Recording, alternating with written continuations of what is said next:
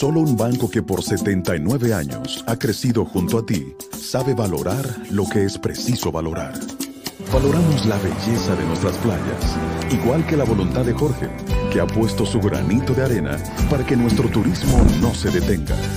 Valoramos la riqueza de lo que hemos construido, al igual que la voluntad de María Cristina, quien cada día pone manos a la obra. Valoramos la calidad de nuestros recursos naturales, igual que la voluntad de Porfirio, que ha sabido protegerlos y generar nuevas ideas en beneficio del país. Solo con voluntad hemos logrado superar tiempos difíciles. Hemos logrado adaptarnos y reinventarnos. Hemos logrado avanzar y emprender nuevos caminos. Porque la voluntad de seguir adelante es nuestra mayor riqueza. Ban Reservas, 79 años siendo el Banco de los Dominicanos. Buenos días, muy buenos días. Tengan todos, todas. Gracias por acompañarme en Sin Maquillaje. Esta mañana transmitimos desde el extremo norte de la frontera dominicana. Virtualmente yo estoy en Juanamint o Juana Méndez, como dicen los dominicanos, estoy en lo que son las villas del Parque de Zonas Francas de Codevi. Esta mañana, cuando estaba leyendo los periódicos, vi el detalle de cómo funcionaba el entramado accionario para el pago de los sobornos de Odebrecht. Y la recepcionista de la oficina de Conrado Pitaluga cuenta en por lo menos dos crónicas que están en los periódicos de hoy, cómo ella era accionista de una empresa y cómo eso era una práctica habitual, poner a los, eh, a los empleados eh, como prestafirmas para operaciones en las que alguien recibía un beneficio o que le servía a alguien para algo, para ponerlo más bonito. Ella aclara que ella nunca recibió un centavo por ese, esos favores. Pero lo bueno, bueno está en los detalles que también están en los medios de comunicación hoy a propósito del conocimiento de la medida de revisión de la coerción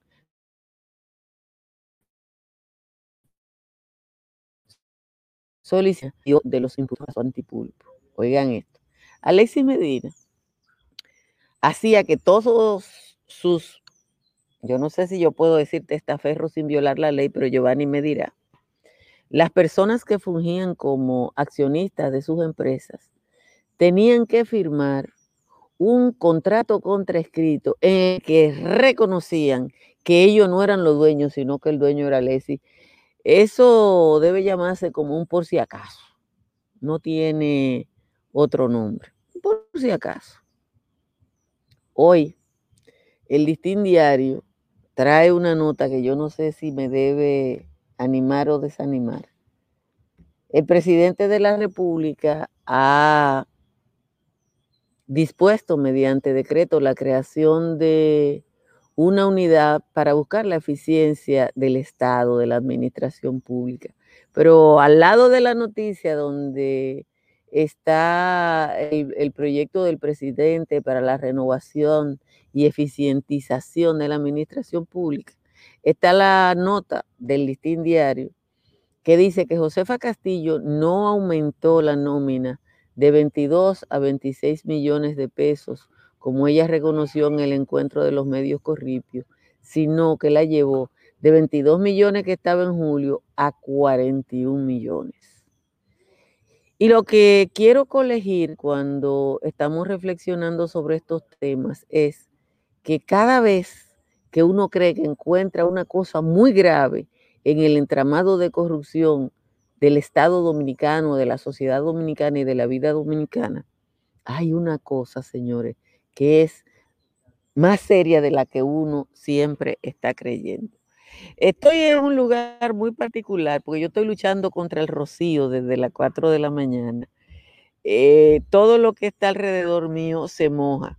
Y es que aquí, donde yo estoy ahora en Dajabón, las temperaturas están más que agradables.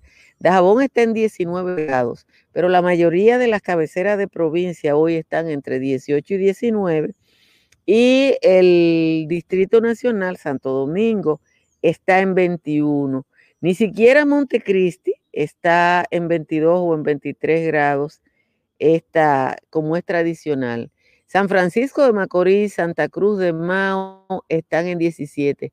A la gente que va a transitar por el Cibao Central, el Triángulo Moca, La Vega, Santiago, mucha neblina, mucha neblina en, el Triángulo de Moca, La Vega, Santiago. Aquí en Dajabón la temperatura está en 19 grados.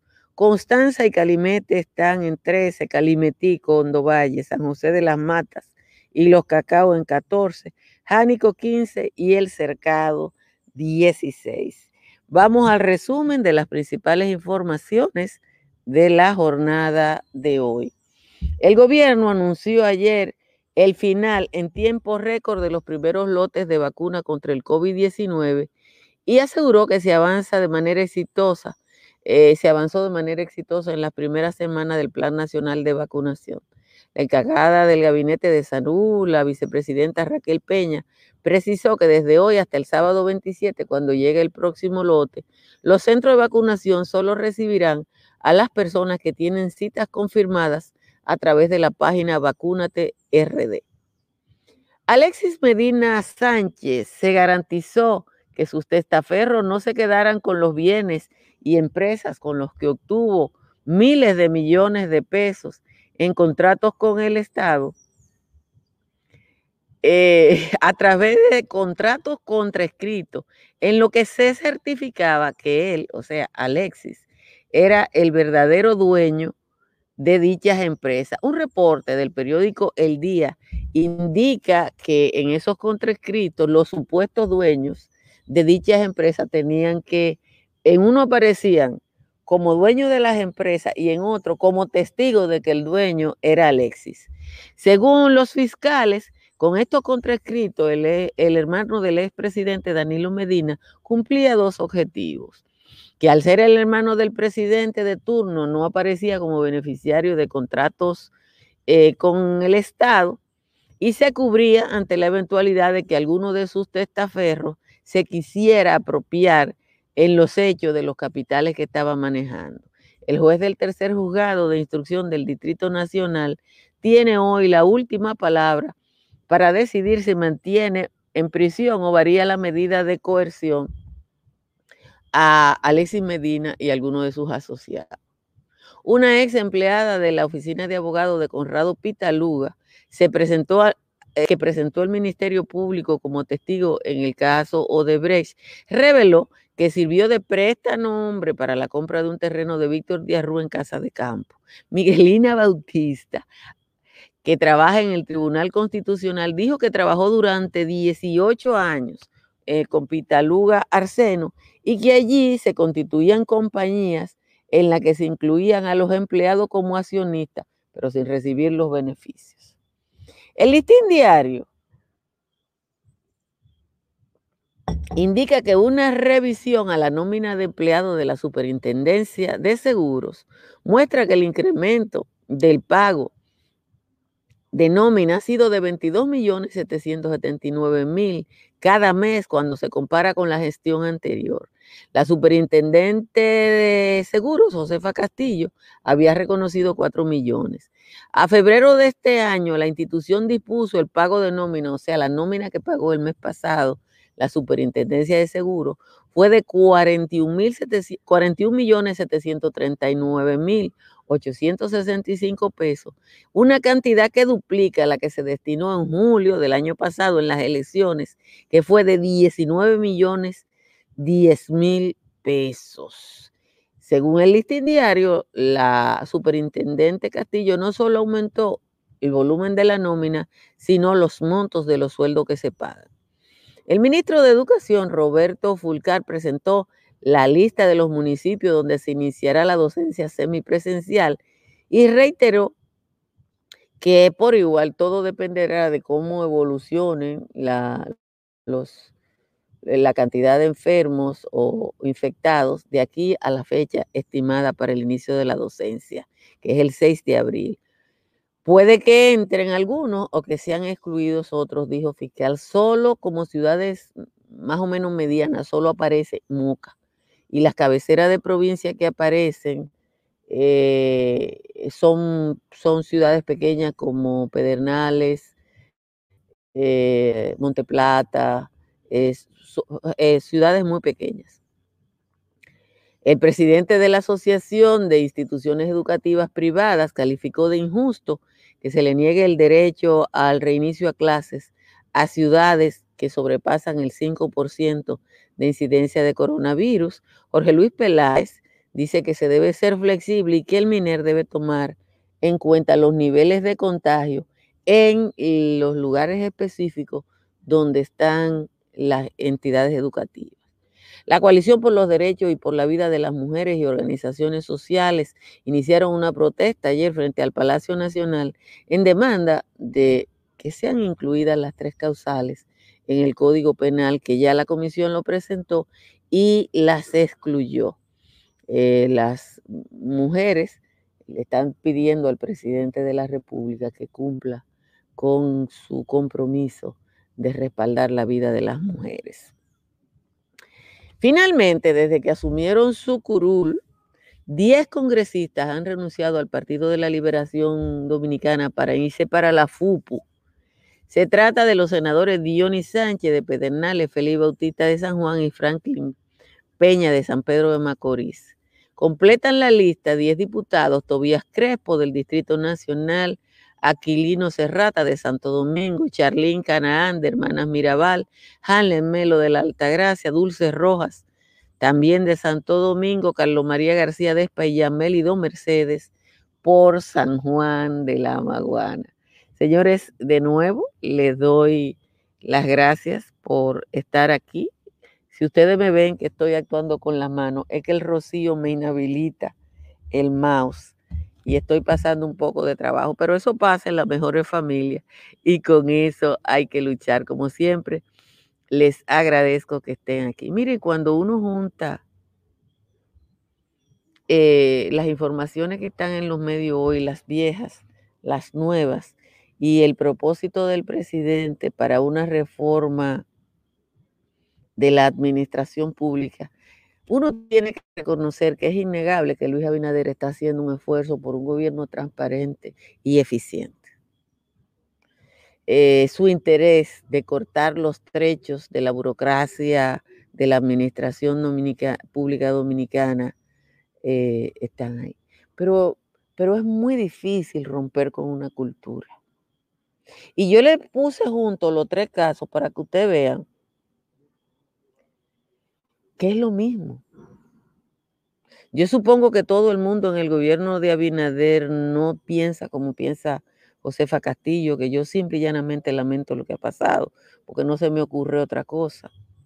Pero, señores, pero, cuando uno ve que una persona, ya yo estoy, yo no sé si estoy más incómoda, porque ella reconoció que había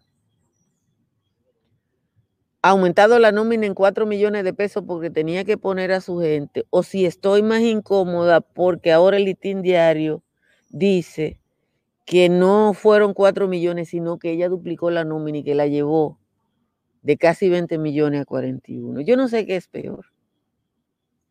Porque mientras el presidente de la República está hablando de eficiencia y de la necesidad de que el Estado sea eficiente y que el Estado sea transparente, tú te encuentras este tipo de funcionarios que nosotros, que estuvimos años luchando contra la corrupción del PLD, que tenemos que estar apoyando al Ministerio Público que está haciendo un esfuerzo. Toda la gente que está desesperada, porque aquí hay gente que, que no entiende lo que, es la, lo que significa la institucionalidad. Cuando usted ve los contenidos de esos documentos nada más en la medida de coerción del caso Antipulpo, usted se da cuenta del trabajo que está haciendo el Ministerio Público, liderado por Jenny Berenice, por el magistrado Macho y la magistrada Miriam Germán Brito. Cuando usted oye eso, eso que está pasando en esos juicios, porque, porque eso, señores, eso, este país avanzó, yo no sé cuánto tiempo avanzamos nada más con estos procesos. Fernando, hay que recordarle a la gente que si va a construir, debe llamar a Estructuras Morrison. Estructuras Morrison es una empresa dominicana de presencia internacional que le hace el cálculo que usted tiene que conocer, que saber para hacer la mejor de las inversiones en una construcción. Y si su techo tiene filtración, llame a un IMPER. Un IMPER tiene la solución en el 809-989-0904. Y para que economice en la factura eléctrica, aquí donde yo estoy, en las villas de Codevi, aquí están los paneles solares al pecho. Aquí se está haciendo un esfuerzo muy grande por eh, respetar el medio ambiente. Ojalá que ahorita en el día yo pueda hacer un, par de tiritos en vivo para que ustedes vean lo que está pasando, aunque sea, aunque no sea con la cámara, sino con, porque lo que está pasando aquí es precioso. Hoy se va a inaugurar un, una cocina para 15 mil personas. Si se va para Miami, llame a Tamara Pichardo. Eh, Tamara Pichardo le ayuda a comprar, a vender o alquilar en la mejor de las condiciones. Vamos a leer la décima del tal Juan Tomás, que la tengo por aquí. Dice el señor Juan Tomás. Lo de Josefa Castillo, mi amiga de tantos años, a más de absurdo es extraño, me cayó como un ladrillo. Yo siempre fui de su anillo, que nadie lo ponga en duda, pero la forma en que escuda su círculo familiar yo no la puedo apoyar por más que me pida ayuda. El historial de Josefa, una mujer de trabajo que le pesaba el refajo como Albardo la dialefa, que le apodaban la jefa por su determinación, ahora sin justa razón, más allá del clientelismo, está cayendo en lo mismo que llamaba corrupción. Escribir sobre esa dama y sus absurdos desmadres es como hablar de mi madre de la forma más infama. Pero con el melodrama de ella, su hijo y su nuera, no puedo dejarla fuera de mis versos y mis críticas sobre el país, la política y la claque charachera. Con lo de aumentar la nómina para complacer compañeros, usando nuestro dinero de, forma, de una forma dicotómica, más que deshonesta y cómica, lo hace ver oportunista, como esos peledeítas que echamos por deshonesto, ella en el mismo puesto, no se ve menos bochista. Esa es la décima de hoy del señor Juan Tomás. Esta tierra nuestra, la que inspira a nuestra gente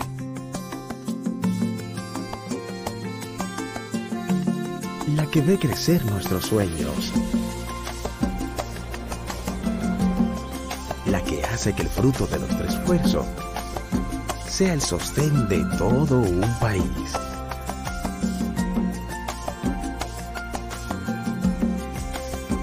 Llevando a nuestras mesas sabor y frescura. Es esa sonrisa, ese orgullo, ese gusto de ser de aquí. Si es de esta tierra, sabe a nosotros. Consumen lo nuestro, una iniciativa de Fersan. Señores, aquí está pasando algo tan peculiar y es que yo estoy sentada en esta mesa desde las 4 de la mañana y la he secado como tres veces. Y yo creo que la ropa que tengo puesta, este por arriba ya también está húmedo, porque aquí cae un rocío que uno no se da cuenta, pero sigue cayendo. Es delicioso pero eh, ya ustedes saben lo que significa, ¿no? Para, para este esfuerzo que estamos haciendo hoy aquí donde estoy. llevando con lamentada Sara Pérez, así que los amigos y amigas de Sara, como, como ustedes entenderán, ella no se ha no se ha levantado todavía porque obviamente ella no tiene que levantarse tan, tan temprano. Miren, yo yo digo como Juan Tomás eh, respecto a Josefa. Yo creo que Josefa tiene que hacer lo que le decían a uno en filosofía, introspección. Tiene que mirarse a sí misma para recuperar lo que ella exhibió durante años. Eh, un amigo mío dice que ella se volvió loca eh, y yo no puedo decir semejante cosa. Se lo daré, Jacqueline eh, pero la verdad es que lo que está pasando aquí es, una cosa del otro mundo. Yo estoy, ojalá pudiera mostrarle, pero en, ahorita cuando empiece eh, sin maquillaje y sin cuento, que va a estar más temprano, más claro, perdón, eh, voy a tratar de hacer una vista con esta cámara, que es buena para que ustedes vean el, lo bello. Yo estoy, esto es un, una especie de pequeño resort dentro del complejo de Zona Franca donde hay de todo, señores. Aquí hay, yo estoy frente a una piscina, no se la puedo mostrar, pero yo estoy frente a la piscina, hay muchísima gente ejercitándose en un gimnasio. Detrás ustedes ven que hay un área de juegos infantiles y todo eso eh, es eh, parte de este complejo de Zona Franca. Lo que se va a inaugurar esta tarde aquí es una cocina industrial con capacidad de servir 15 mil platos Hilda, tú te imaginas tú aquí, muchísimas gracias de Yanira Vargas por su aporte al super chat. Eh, tú te imaginas, eh, Hilda, tú cocinando una, una cocina para 15 mil platos, una cosa bellísima, con altos niveles de estándar. Eh, a la, el, el, el, el 90, 95%, yo estoy todavía en territorio dominicano esto, ¿verdad? Hasta allí, ya ahí mismo está el área de frontera con Haití donde está instalada la zona franca de Codevi, pero eh, yo creo que vale la pena que los que no conocen este esfuerzo vengan y lo conozcan, porque es, eh, eh, es creando riqueza para la República Dominicana. Ah, ahí me están dando la explicación teórica No, me están dando la explicación teórica, pero de verdad que yo tengo la espalda mojada. si yo no tuviera esto, me tuviera eh, cosas. Miran, es increíble lo, lo de Alexis Medina. Yo quiero, eh, yo quiero retomar el tema del trabajo del Ministerio Público. Porque hay muchas veces ustedes que escriben, no hay preso, no hay. Ustedes cogen, busquen en el periódico El Día hoy ese trabajo que han hecho esos fiscales. Porque para identificarse todo ese, toda esa cosa, hay un fiscal que está investigando, que está buscando, que está relacionando, que está vinculando una gente con la otra. Y eso que hacía Alexis Medina, evidentemente que las personas que aparecían, hay uno que se llama Huacal, que está, que es presidente como de tres o cuatro compañías. Ahora yo debo decir una cosa en favor de Alessi Medina. Alessi Medina es más bueno que Díaz Rúa y Conrado Pitaluga. O menos malo, no sé cuál es el término correcto, porque es que la recepcionista de, de, Conrado Pitaluga dice que no, que a ellos le ponían a firmar una cosa y ellos lo firmaban y como querían conservar su empleo, pero a ellos no le tocaba nada. Pero Huacal andaba en jipeta y cosas, o sea que sé testaferro de Alessi eh, para el que era un desbaratado, que el juez le escribió Huacal con W, eh, está bien. Ahora, él tenía otro contrato en el que esa persona decía, yo no soy la dueña, yo no soy el dueño, el dueño es el pulpo. No había manera de saber en el gobierno de Danilo Medina de todas esas operaciones. Yo, no sé, porque como uno no es fiscal, ahorita le vamos a preguntar al papilín. Yo no sé cuál es la posibilidad que tiene un fiscal, una fiscal, un ministerio público, de asociar cosas como las asocio yo. Pero ustedes creen que los ministros de salud, de las Fuerzas Armadas, el, el director de la policía con quien hacía negocio, Alessi Medina, creían que Huacal era el presidente de todas esas empresas. No sabían de los artilugios, de lo que sea, eh, valía el señor Medina para esa cosa. Yo no sé lo que ustedes piensan, pero yo como que pienso eh, cosas. Sí, este lugar es muy lindo. Este lugar es muy, muy lindo. Yo la verdad es que yo no venía aquí hace siete, seis años, creo. Y la primera vez que yo vine aquí, Gracias a ti, Enrique. Muchísimas gracias. La primera vez, eh, fíjense que no hemos tenido, una de las cosas interesantes que no hemos tenido el más mínimo flaqueo del Internet. Eh, esto ha funcionado perfectamente, mejor que en muchos otros lugares. Esto indica a mí que podemos empezar a hacer tanto sin maquillaje como el patio, en algunos lugares con la posibilidad de mostrarle a ustedes dónde yo estoy. Sí, yo, yo, yo quiero destacar esa labor de investigación que ha hecho el Ministerio Público, porque la gente no le está dando seguimiento ni al caso de Brecht, ni a, ni a lo que está pasando en el conocimiento de la medida de coerción. Sí, Esteban, el Yanalán eh, pudo identificar una villa que era una casa de 140 metros en Ocoa de Miriam Herman sin patio y no sabía de ninguna de esas operaciones. Pero bueno, son de las cosas que tenemos que sobrellevar eh, gracias a todos y a todas por estar aquí, gracias por compartir la transmisión. Eh, regresamos en un momento con el papilín y con Natalie. Insisto, yo estoy en Dajabón. Eh, voy a cruzar en un momentito a Juana, o Juana Méndez. Estoy en la villa de la zona franca de Codevi, donde una zona franca que le da empleo a dos mil y pico de dominicanos en Santiago y a 15 mil y pico de haitianos aquí en la frontera. Nos vemos un momentito. Dominica Networks presenta a Altagracia Salazar, Natalie Faxas y Giovanni Díaz en Sin Maquillaje y Sin Cuentos. Sin Maquillaje.